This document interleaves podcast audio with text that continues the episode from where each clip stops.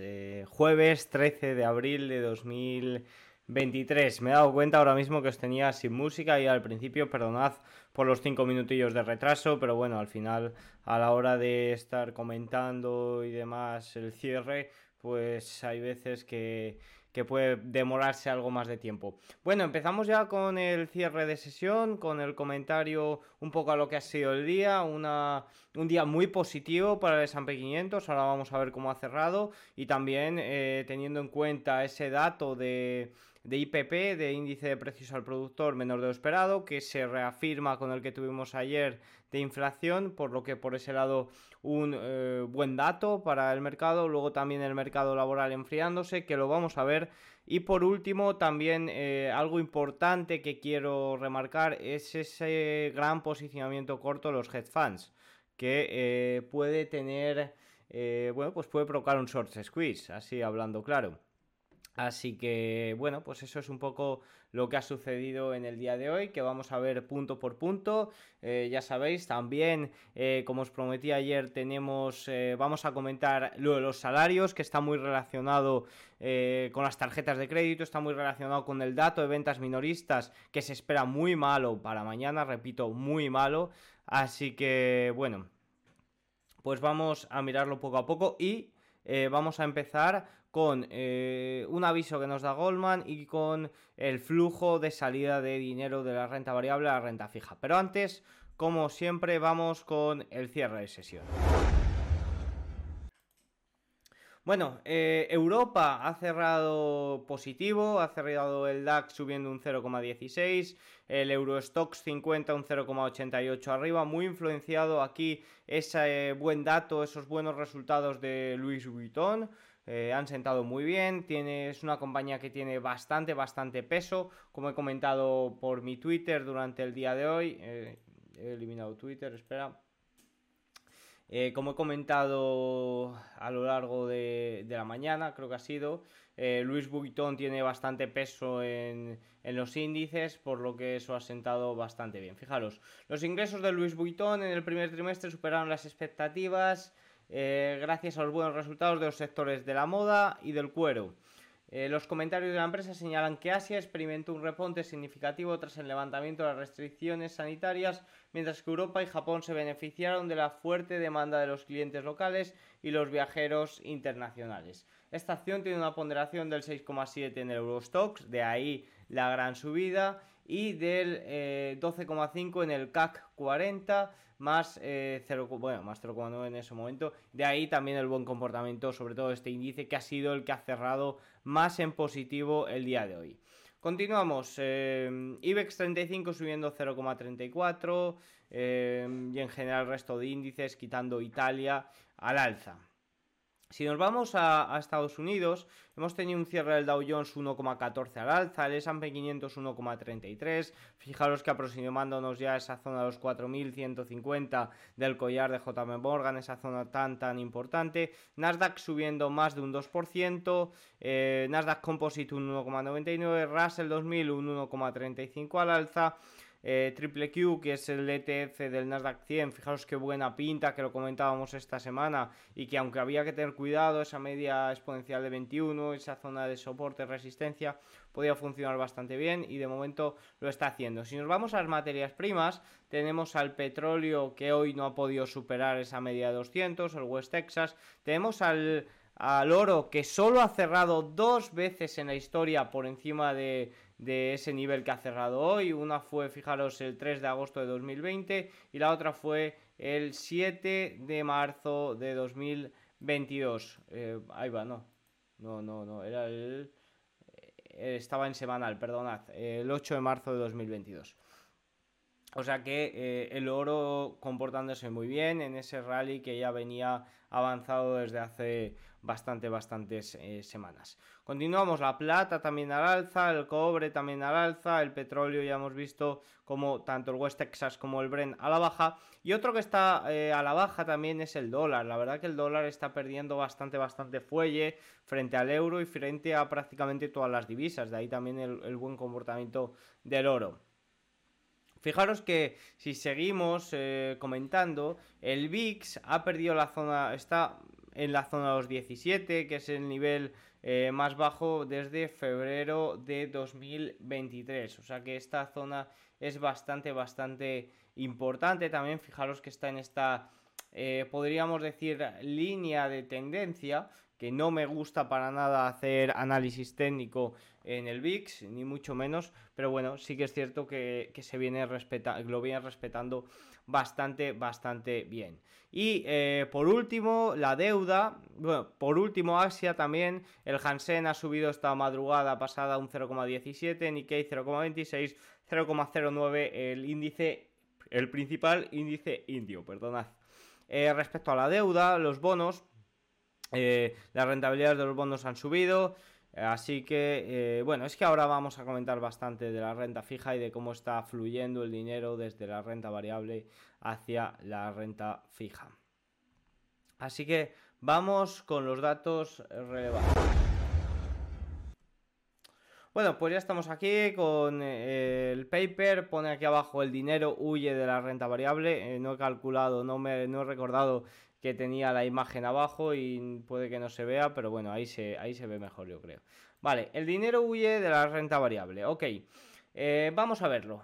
Eh, los flujos de fondos agregados fueron negativos en 1.700 millones de dólares, pero fueron mejores que la media anterior de cuatro semanas, 6.700 millones de dólares en salidas. Los fondos de renta variable registraron salidas por valor de 11.100 millones de dólares frente a los 14.400 la semana anterior. Bien, ok, mejor que la semana anterior. La media anterior cuatro semanas de 4.400 millones de dólares de salidas, netos, de, salidas netas. O sea que es una cifra bastante, bastante más alta de la media de las últimas cuatro semanas. Los inversores de fondos vendieron 9.000 millones de dólares netas de sus posiciones de fondos de renta variable estadounidense, algo menos que los 11.300 de la semana anterior. La media de las últimas cuatro semanas de 2.900 millones de dólares de salidas netas muy superior a la semana anterior. Chicos, eh, está saliendo bastante, bastante dinero de la renta variable. ¿Y hacia dónde está yendo este dinero que sale de la renta variable? Pues eh, el mismo patrón se mantiene. Ah, eh, vale, para antes tengo que dar el dato de flujos de renta variable no estadounidenses, reembolsos netos. Bueno, no es un dato importante, pero fijaros, los flujos monetarios de productos de renta fija muestran un, un patrón totalmente distinto. La semana pasada se registraron 10.800 millones de dólares de nuevas inversiones, tras los 5.800 de reembolsos de la semana anterior. La media de las cuatro semanas anteriores de 300 millones de dólares de entradas. Está entrando mucho dinero a la renta fija, normal tiene, te ofrece una rentabilidad bastante apetecible para lo que tenemos en el mercado, sobre todo estadounidense en estos momentos. O sea que es algo totalmente eh, normal. Yo como inversor, evidentemente que me siento atraído por esas rentabilidades que ofrece a día de hoy las letras del tesoro, por ejemplo. Hemos tenido la letra del tesoro estadounidense a 5, al 5%. Eh, que un inversor no se sienta atraído por eso eh, sería, sería raro, la verdad. Los fondos de materias primas han registrado, bueno, fondos de materias primas no es muy interesante. ¿Qué conclusión podemos sacar de esto? Eh, la conclusión que sacamos es que los inversores de fondos están vendiendo acciones estadounidenses y comprando una cantidad de dólares casi equivalente a los bonos.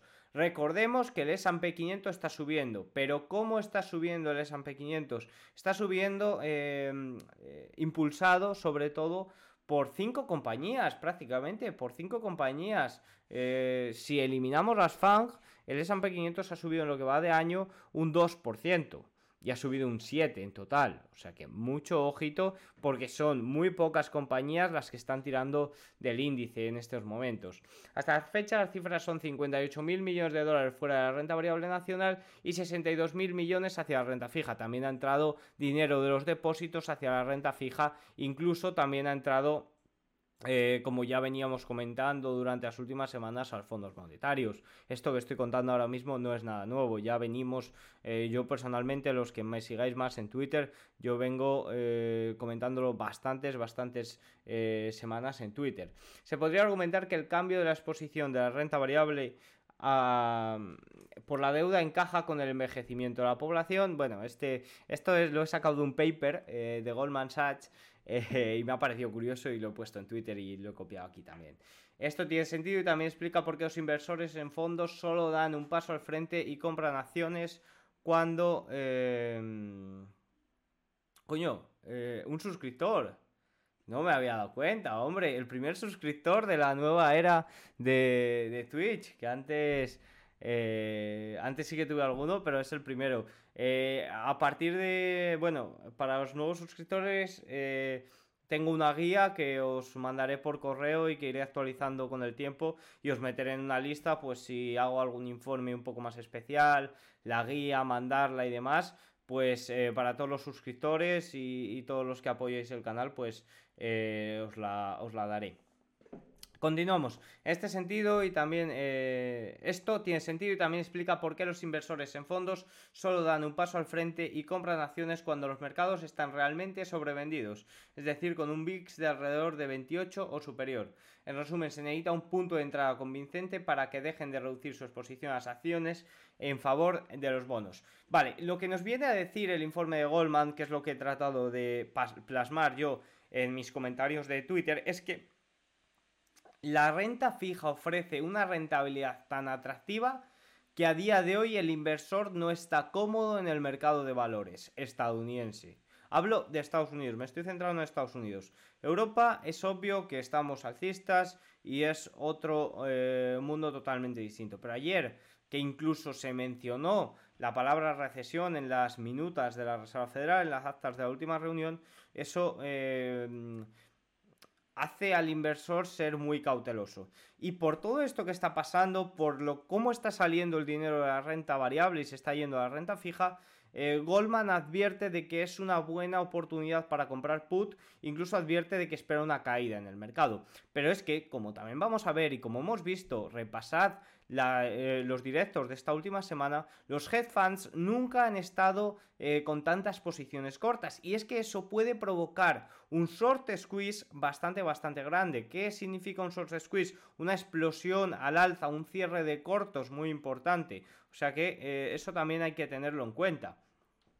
Continuamos con esto que os comentaba de Goldman. Fijaros, eh, fijaros lo que comentaba Goldman. He citado expresamente tres frases. Cuando los rendimientos del S&P 500 y los flujos se desvían, como lo que está sucediendo, tienden a revertirse a la media en periodos eh, posteriores. Es decir, normalmente cuando los flujos se desvían, como está sucediendo, la renta variable suele caer, tiende a caer. ¿Qué pasa? Que está tendiendo a subir. El S&P 500 ha recuperado desde que esto se ha empezado a dar un 3% por lo que Goldman avisa de que cuidado que aquí puede estar pasando algo. Esto muestra una falta de patrocinio para el reciente repunte de acciones.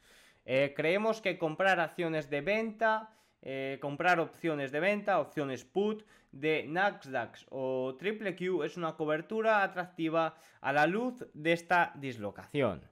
Advierten de que eh, como cobertura se pueden comprar put del triple Q. Incluso eh, si no quieres comprar put, eh, puedes eh, abrir posición en el SQQQ, que es el ETF inversor del Nasdaq 100. Pero bueno, sobre todo habla, mm, esto lo que nos dice es que hay que tener ojo. Yo la verdad tengo botonazo por si sucede algo así. Estar, es, que me lo esperaría, si en caso de que de, una corrección eh, me la esperaría, la verdad. Ahora vamos a ver, luego vamos a ver análisis técnico, porque ni mucho menos soy permabajista, o sea, no soy bajista, soy lateral. Eh, soy lateral en estos momentos, sobre todo en, el S&P 500. En lo que están centrados los operadores, vale, este comentario es de la mesa de trading de Goldman de ayer. El de la mesa de trading de Goldman de hoy no le tendré hasta mañana por la mañana porque se suele publicar de madrugada. Pero esto es lo que me ha llegado a la mesa de trading de ayer y me ha parecido muy interesante comentarlo. Fijaros, en lo que están centrados los operadores es que es en el hecho de que el mercado sigue valorando en 65 puntos básicos los recortes de tipos para reunión del FOMC de enero de 2024. Todo lo que hemos escuchado de la Fed hasta ahora nos dice que mantendrán los tipos de este nivel del 5% hasta el 2024. Yo me inclino por concederles el beneficio de la duda y si llegan a recortar en 2023 será porque estamos en una recesión real. En cualquiera de esos escenarios finalmente deberíamos tener una caída real más del 10% para comprar cuando el caucho toque la carretera. Una expresión eh, sobre todo muy inglesa que es comprar cuando el mercado realmente nos dé confirmaciones. se podría parafrasear, parafrasear, eh, no sé ni hablar, parafrasear a esto que he comentado. Ok, ¿qué nos dice? Que no nos fiemos de la Reserva Federal. Si las manos fuertes, la mesa de Goldman, no se fía de la Reserva Federal, no saben. La Reserva Federal va con un palo de ciego, no sabe lo que puede suceder. Su trabajo es muy difícil, ¿ok? Entonces, eh, nosotros como inversores, lo último que deberíamos hacer es eh, guiarnos con sus palabras. Eh, sí con sus hechos, pero no con sus palabras. Por lo que Goldman advierte todo esto, esto lo advierte en la mesa y luego también advierte pues que espera una caída de incluso un 6% y que ve como buena oportunidad eh, la compra de opciones put para cubrirse de lo que está sucediendo en el mercado. Nos vamos ya de lleno con los dos datos más importantes que hemos tenido el día de hoy, el índice de precios del productor y los subsidios de empleo. índice de precios al productor ha sido 2,7 versus el 3% previsto, muy buen dato, mucho menos de esperado, y viniendo un 4,6 anterior. Recuerden que aquí actúa también el efecto base, pero aún así el dato ha sido bastante bueno, muestra prácticamente deflación, sobre todo en algunas partes de eh, los índices de precios. El índice de precio de la producción para la demanda final de Estados Unidos aumentó un 2,7% con respecto al año anterior de marzo de 2023, lo que supone un descenso con respecto a la subida del 4,9% revisada al alza del mes anterior y por debajo de las expectativas del mercado del 3%. Ojo, revisar al alza, esto no me había percatado yo. Sí que lo he puesto, pero no recordaba ahora eh, comentarlo. Revisar al alza, cuidado con las revisiones que también en los subsidios nos la están jugando, porque como no tienen tanta influencia en un primer momento, eh, la tasa de inflación fue la más baja desde enero de 2021, lo que se suma a los indicios de que la presión inflacionista en la mayor economía del mundo podría estar enfriándose tras el endurecimiento de la política aplicada por la Reserva Federal durante el año pasado. La demanda intermedia es ahora deflacionista. Bueno, esto ahora lo vamos a ver. Vamos al gráfico. Por puntos, la caída de la energía dominó el impulso deflacionario del índice de precios al productor. Fijaros que el 80% de esta caída del índice de precios al productor depende de la gasolina, esa caída del 11,7% de la gasolina. Continuamos. Eh, ¿Qué sucede con el, diferencial de IPC y IPP? Se encuentra en un nivel récord y esto es, eh, es bastante, bastante peculiar, ¿no? Es, suele ser positivo para, los márgenes. Continuamos. Nos vamos a los subsidios. Continuamos que si no, eh, siempre se me va a más de 40 minutos. Recuerdo que podéis comentar todo lo que queráis. No sé cuántas eh, personas estaréis, pero podéis comentar eh, todo lo que queráis y ya a última hora lo repaso, a no ser que sea algo del tema que esté tratando en estos momentos. Vale, el número de estadounidenses que solicitaron prestaciones por desempleo aumentó en 11.000 hasta las 239.000 en la semana que finalizó el 8 de abril, superando las expectativas del mercado de 232 solicitudes y no sé si recordáis que la semana anterior fue de 228.000. Eh, cuando, fijaros, no sé si recordáis que se filtró un informe que lo compartí yo en Twitter y más, de que Goldman incluso hablaba de revisiones por encima de los 246.000.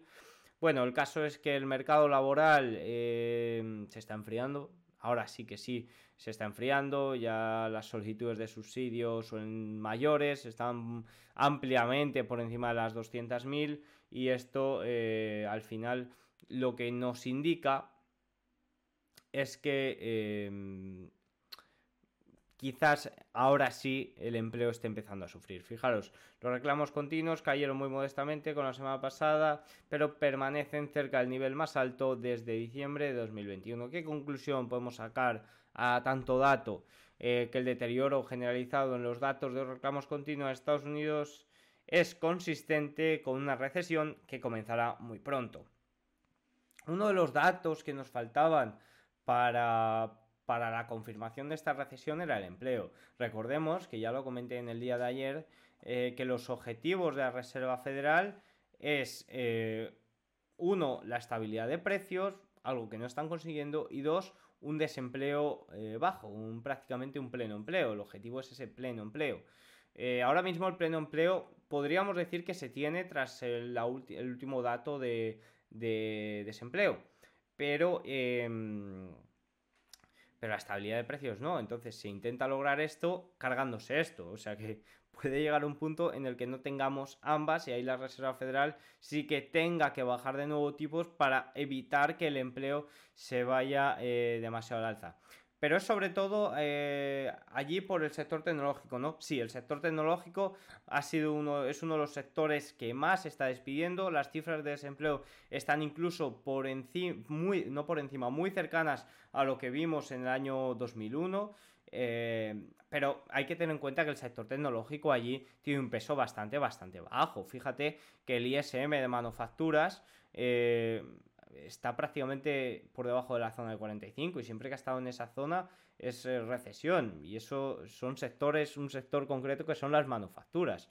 O sea que el tecnológico tiene mucho desempleo, es el que más desempleo tiene, pero es algo muy pequeño dentro de todo el mercado laboral. Fíjate, por ejemplo, las manufacturas que sí que ocupan eh, algo más grande, evidentemente no es ni mucho menos el sector de los servicios, que es lo primordial, pero sí que es más grande y el desempleo ya sí que se está viendo afectado bastante.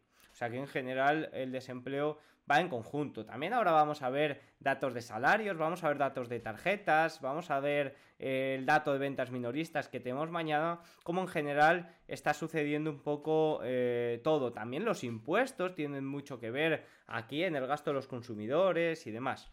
Así que vamos a ello. Vamos eh, a ver.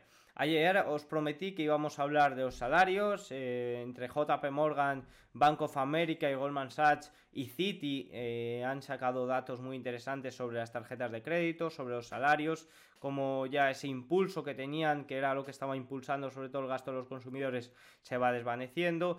También eh, entra aquí esa parte de, desempleo. Al final, si hay más desempleo, el consumidor tendrá menos dinero para gastar. Pero fijaros, el extraordinario crecimiento de los salarios fue uno de los principales impulsores de la resiliencia en el gasto de los consumidores de 2022. Que todos decíamos, pero ¿cómo es posible que sigan manteniéndose este gasto? Bueno, pues uno, uno era que no había desempleo, que había pleno empleo, la gente tenía trabajo, con lo cual podía gastar. Y el segundo era que los salarios estaban creciendo a un ritmo, la verdad que bastante, bastante por encima de ese objetivo del 2% de inflación.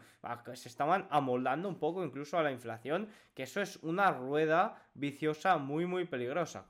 Em, lo que permite a los consumidores seguir gastando, incluso eh, frente a una mayor inflación. Sin embargo, los datos ya no apuntan en esa eh, dirección. Uy, Dios, ¿por qué se me ha colado esto aquí? Ah, vale. Vale, sí, ok. Digo, ¿por qué se me ha colado esta gráfica? ¿Ves? Porque tengo que escribirme todo porque aún no tengo tanta práctica como para decir este gráfico está aquí por esto y tengo que explicar esto, pero sí, esta vez me he acordado. Fijaros, este es el dato de IPC de ayer. ¿Por qué está puesto aquí? Fijaros que eh, la mayor parte está remarcada en azul y fijaros que el azul es el, eh, los servicios. ¿Y qué es lo que está pesando en los servicios?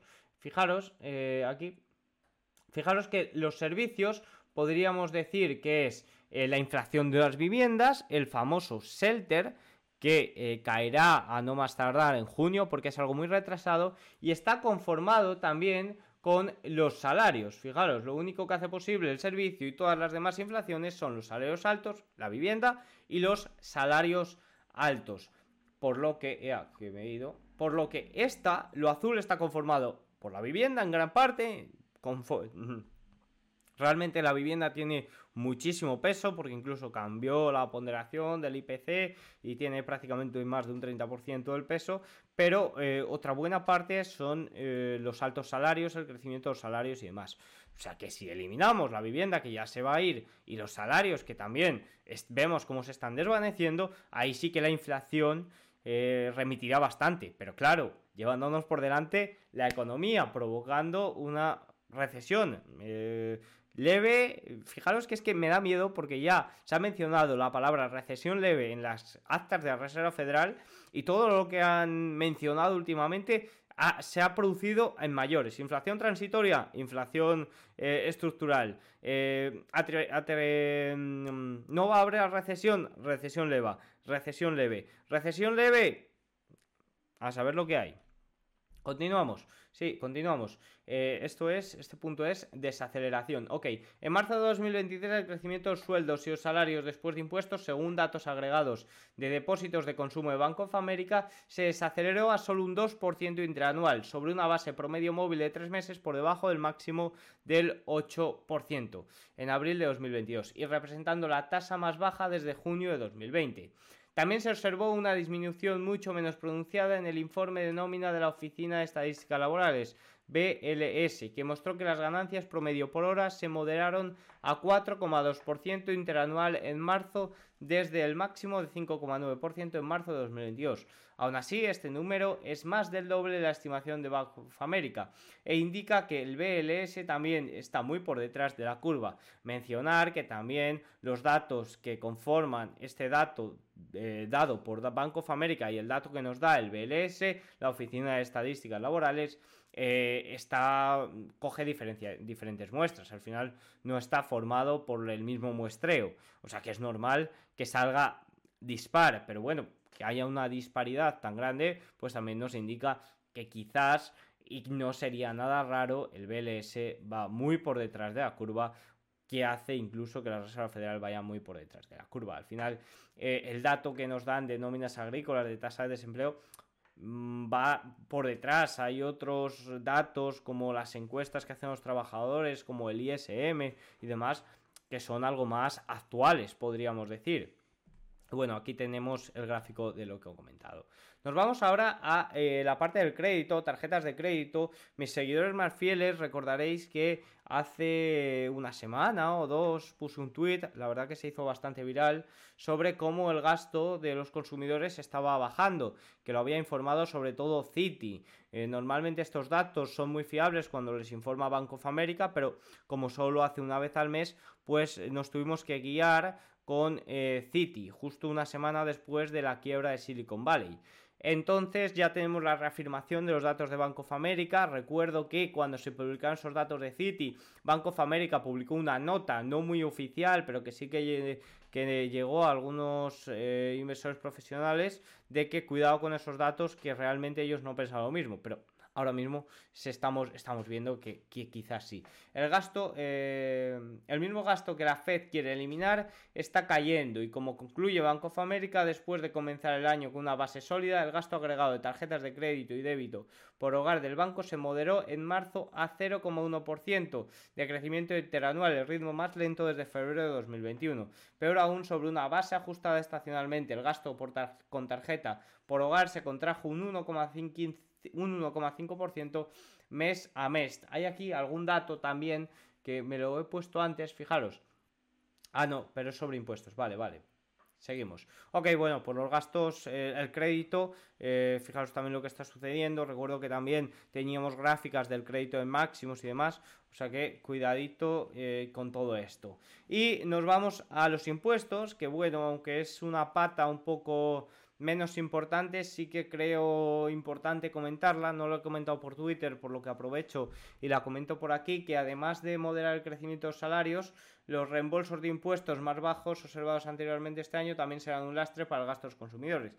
Eh, la devolución de impuestos estaba siendo más lenta o está siendo más lenta durante este año de lo que era normalmente, por lo que eso está también eh, haciendo que el consumidor medio tenga, tenga menos gasto o pueda gastar eh, menos porque eh, carece de dinero, tiene menos dinero de lo que debería tener porque le deben impuestos, ¿no? Según datos semanales del Servicio de Impuestos Internos, el monto acumulado de las devoluciones de impuestos distribuidas ascendió a 183.000 millones para la semana del 31 de marzo, una caída del 10,4% en comparación con el año anterior. Mientras tanto, el IRS informó que la cantidad de reembolsos procesados fue un 3% más alta que en el mismo periodo del año pasado, lo que sugiere tamaños de reembolso promedio más bajos.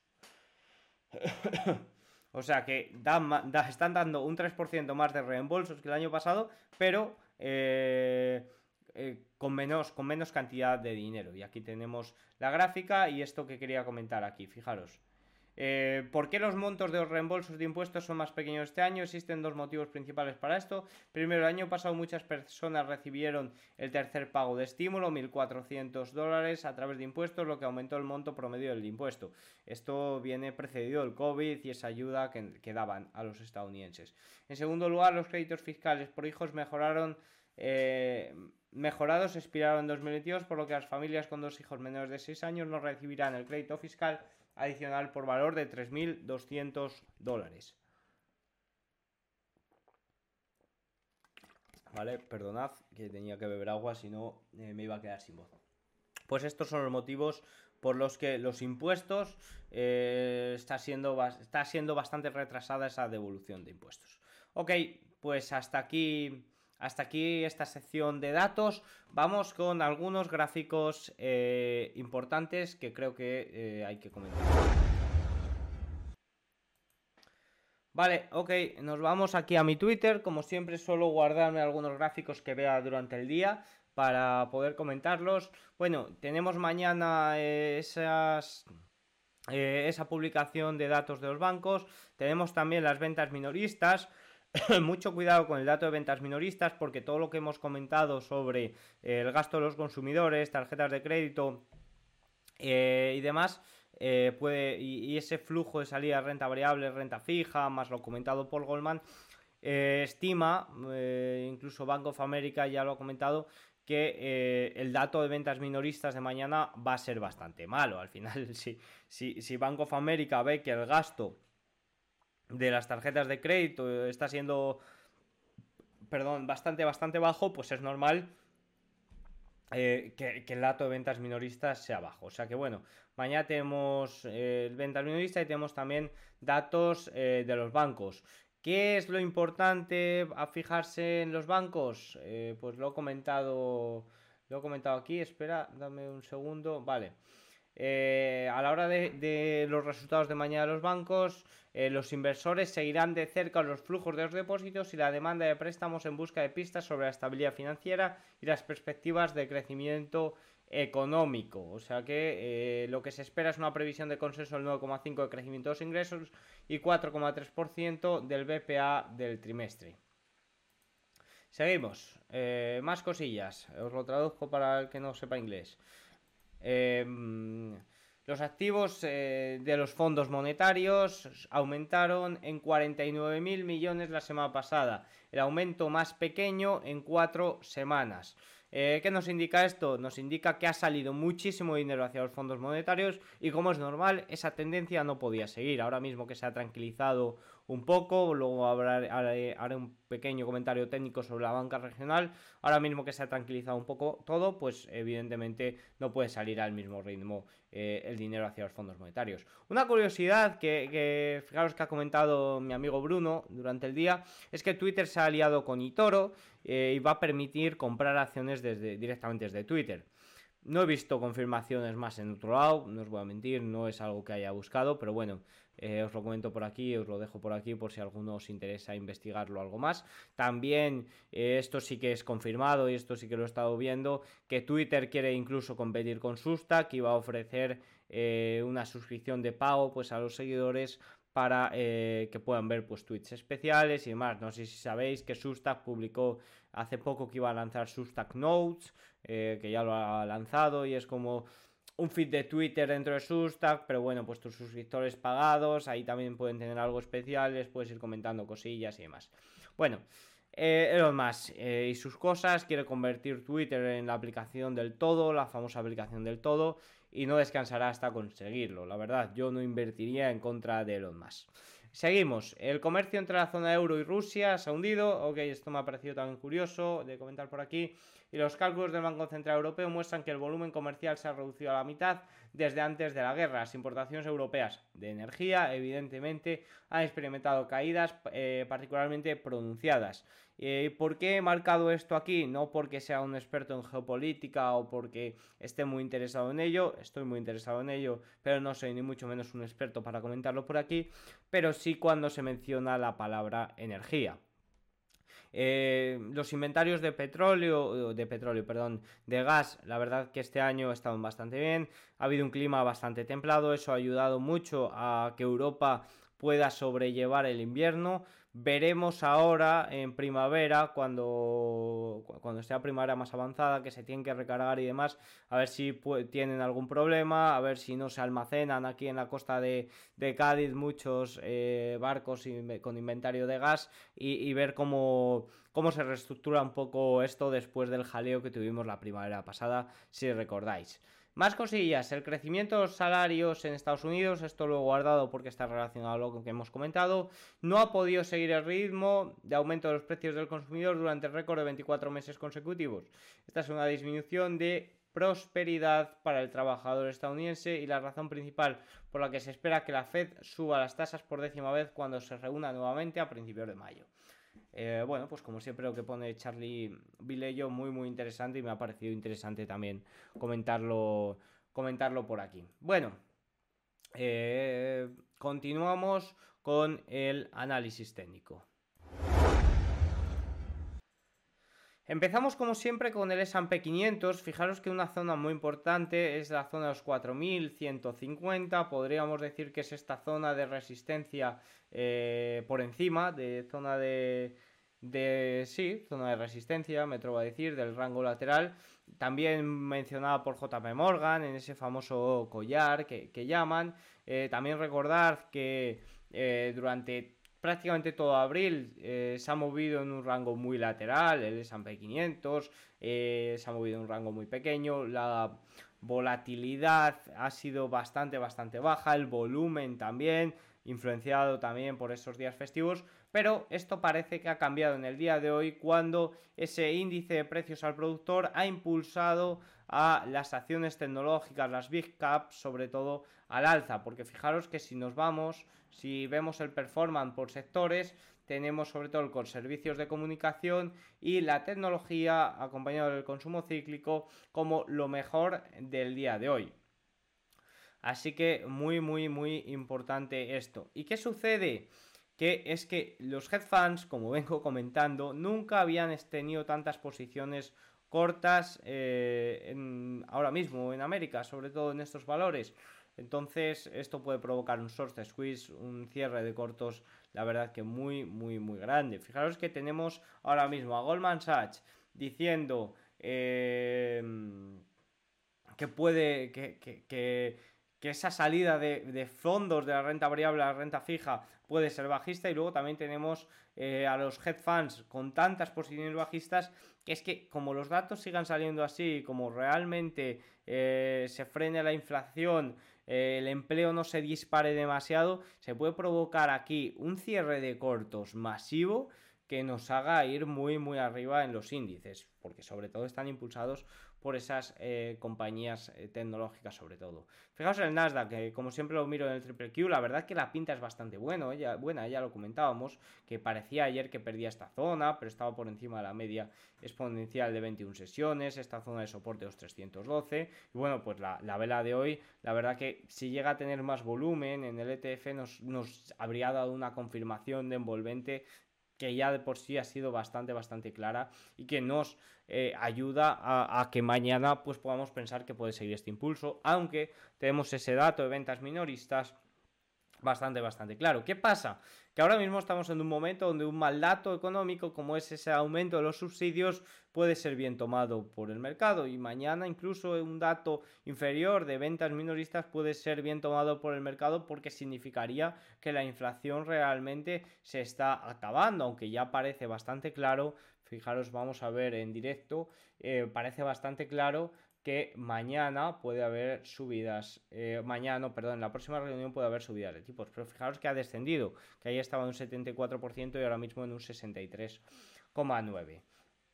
Más cosillas eh, de análisis técnico. Quiero hacer un comentario sobre la banca regional, porque parece que nos hemos olvidado un poco de ella y parece que se ha olvidado un poco el mercado, porque es que sigue muy abajo. Fijaros, el tal desplome, tuvo tal desplome que, ahora mismo eh, el KBW, que es el principal índice bancario, está consolidando unos niveles muy muy bajos, que es que prácticamente las acciones de la banca regional no están recuperando prácticamente nada, o sea, están totalmente estables. Mucho ojo porque empiezan a venir ahora resultados, como no estén gustando, como eh, nos se muestren pistas de que realmente hay, hay grandes problemas, mucho ojo porque puede haber eh, de nuevo corridas bancarias, eh, salidas y eso puede afectar también al precio puede afectar un poco a, todo, pero sobre todo quería ver, porque lo ha comentado DataTrek en un informe también, de que mm, parece que nos hemos olvidado de la banca regional y es que el mercado se está olvidando, es que eh, la banca regional sigue todavía bastante, bastante afectada, que no ha recuperado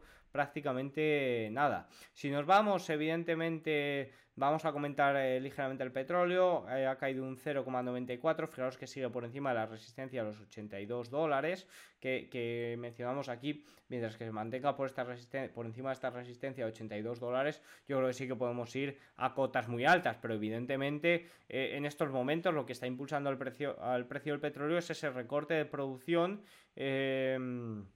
aunque hoy ha habido aumentos y demás por ahí, aumentos de demanda, perdón, pero em, mucho ojo porque ante un periodo eh, de recesión el petróleo puede sufrir, o sea, que, sí, que el petróleo está muy bien con este recorte de producción, ok, puede estar muy bien a 65, mucho cuidado a 82 eh, dólares porque ante una recesión eh, puede haber mucha menos demanda, ¿no? continuamos sobre todo me voy a ir al oro porque el oro está subiendo, ha subido en el día de hoy un 1,27%. Fijaros que podríamos decir que está algo, algo extendido. Yo recuerdo que lo comenté bastante, bastante por Twitter eh, sobre esta zona eh, de aquí. Ahora mismo, evidentemente, buscar oportunidades de entrada eh, tendría cuidado porque está bastante extendido, esperaría a media un toque a la media exponencial de 21 sesiones, un apoyo en zona de, soporte de nuevo, pero bueno, eh, sí que es cierto que evidentemente el oro está, ha estado durante estos meses descontando quizás eh, esa entrada en, en recesión bastante, bastante claramente. El dólar, el dólar frente al euro, la verdad que está sufriendo bastante, podríamos decir también que está bastante algo sobrecomprado ahora mismo, ahora sí, eso sí, el patrón es bastante, bastante importante, pero eh, bueno, parece que el ciclo de subida de tipos del oro eh, está finalizado, eh, falta una subida de tipos, ok, pero parece que la bajada de tipos, ese famoso pivot, está más cerca de lo que realmente piensan o de lo que realmente no, no, piensan, nos comentan muchos funcionarios. Ya por último, antes de irme, que la verdad que estoy bastante cansado en el día de hoy, comentar sobre todo las FANG, fijaros con Apple subiendo un 3,41%, Facebook subiendo un 2,97% y a punto de romper ahora mismo una zona muy importante, como son esos 222 dólares, pero fijaros qué eh, nivel de sobrecompra tienen semanal, lo lejos que está de medias importantes, mucho cuidadito con esto, porque como comentaba ayer, eh, la, tecnología, las fanjas han subido un 26% en lo que va de año y no van a seguir subiendo a este ritmo, o sea, puede que estemos en esa borrachera final dentro de estas compañías, por lo que tendría bastante, bastante cuidado. También va a estar muy influenciado, evidentemente, por lo que suceda en los resultados. Microsoft subiendo un 2,24%, Netflix un 4,58%, Nvidia corrigiendo ligeramente un 0,12 abajo, eh, Adobe, fijaros, Adobe sí que tiene un patrón bastante, bastante importante, la verdad, bastante curioso. Recuerdo que cayó por la compra de Figma y cayó cuando mm, se amenazó con que no quizás no se producía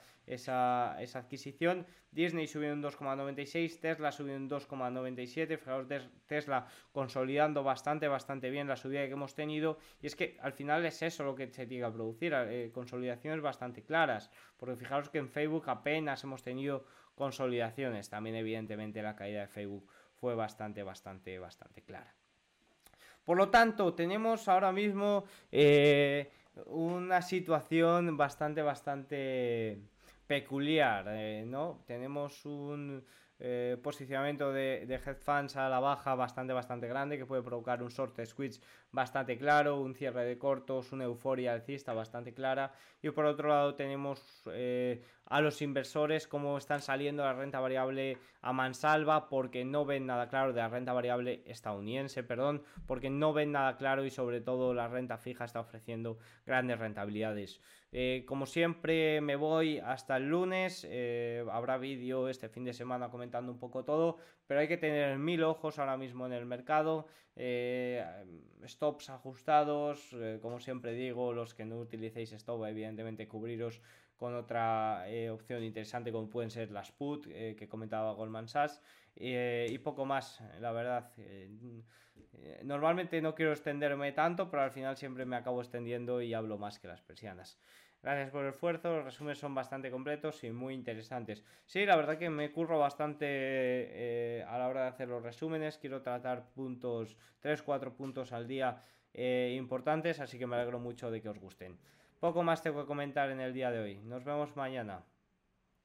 Espera alguna cosilla.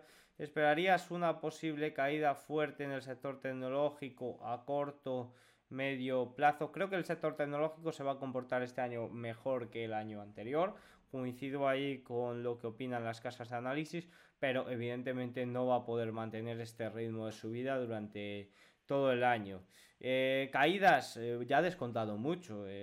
Facebook eh, ha llegado a caer bastante, bastante. Facebook, fíjate que la tengo aquí en pantalla, y ha llegado a caer un...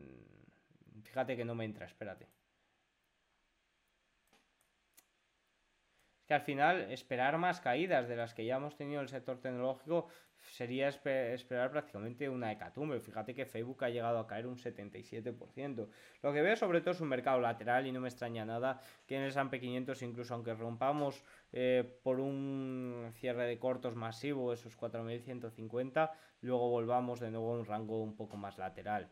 Y no pasa nada porque estemos consolidando un tiempo, creo que viene un tiempo eh, de que si no hay una gran recesión tendremos una inflación ligeramente por encima de lo que estamos acostumbrados, los tipos de interés al 0% creo eh, y espero que estemos unos años sin verlo. Y quizás también eso viene acompañado de un rango lateral un poco más extenso en, en los mercados, sobre todo en el S&P 500 que al final un mercado laboral, un mercado lateral es algo que no, hemos, no estamos muy acostumbrados a ver los que hemos invertido hace relativamente poco. Así bueno, poco más hay que comentar. Nos vemos el lunes chicos, espero que tengáis eh, un buen fin de semana. Eh, yo haré eh, un vídeo, como siempre hago el fin de semana, bastante completo sobre lo sucedido y sobre lo que espero que pueda suceder. ¡Chao!